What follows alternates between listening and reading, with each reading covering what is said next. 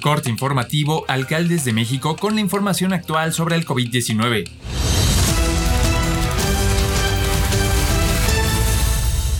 Hoy es viernes 26 de marzo. La Secretaría de Salud informó que en las últimas 24 horas se detectaron 584 muertes por coronavirus y 5.214 nuevos casos, con lo que suman 200.211 muertes y 2.214.542 contagios por COVID-19 en México de los cuales 32.451 son los casos activos y 1.752.125 se han recuperado de la enfermedad. A casi 13 meses del primer caso detectado de COVID-19 en México, se han administrado 6.243.886 dosis de vacunas anti-COVID de las cuales 95.538 se aplicaron este jueves, informó Hugo López Gatel, subsecretario de Prevención y Promoción de la Salud.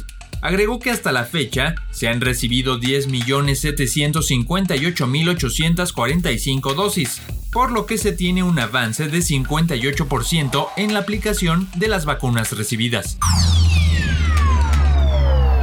En un contexto de crisis económica derivado de la pandemia de COVID-19, más de 13 millones de mexicanos de ingresos medios a altos cayeron en pobreza salarial en 2020, de acuerdo con el Centro de Estudios Espinosa Iglesias. En conferencia de prensa virtual, el director del programa de desarrollo social con equidad del centro, Rodolfo de la Torre García, indicó que 4 de cada 10 personas se encuentran en pobreza salarial. Precisó que también el año pasado 16% de las personas superaron la pobreza laboral. Sin embargo, un 20% cayó en esa condición. Es decir, que en términos reales se registró un incremento de 4 puntos porcentuales, que equivale a 3.250.000 mexicanos con respecto a 2019.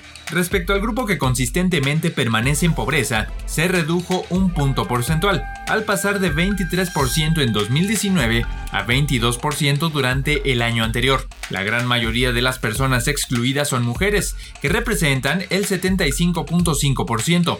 Estamos hablando de 5.8 millones, un número que a principios del primer trimestre de 2020 era 5.5 millones, cifra que logró su mayor pico para el tercer trimestre de 2020 con 6.4 millones de personas del sector femenino, precisó Rocío Espinosa, investigadora del centro.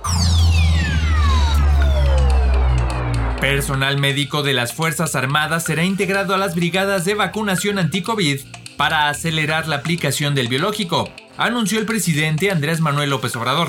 Además, ratificó que el presupuesto original para salud era de 40 mil millones y debido al COVID-19 subirá mucho más. Solo para vacunas se destinarán 38 mil millones de pesos, reiteró. El director general del Instituto Mexicano del Seguro Social, el IMSS, Zoe Robledo, aseguró que a diferencia de otros países en México, se hizo frente a la pandemia con instituciones fuertes, de arraigo social y con personal de salud con alto sentido del deber. En gira de trabajo por Campeche, destacó que de manera permanente sesiona el Gabinete Conjunto de Seguridad y Salud para atender los efectos de la pandemia, que ha dejado afectaciones importantes en diversas dimensiones. Zoe Robledo expresó que en cumplimiento a la política de cero rechazos, el Seguro Social ha trabajado para que nunca superara el número de pacientes al número de camas para cuidados intensivos. Resaltó que el IMSS forma parte de las instituciones esenciales del país por sus servicios permanentes, sin importar la gravedad de la epidemia. Con el inicio del periodo vacacional de Semana Santa, cientos de pasajeros realizaban hoy hasta el doble de fila en el Aeropuerto Internacional de la Ciudad de México para documentar equipaje, sobre todo en mostradores de aerolíneas de bajo costo, sin respetar las medidas de sana distancia.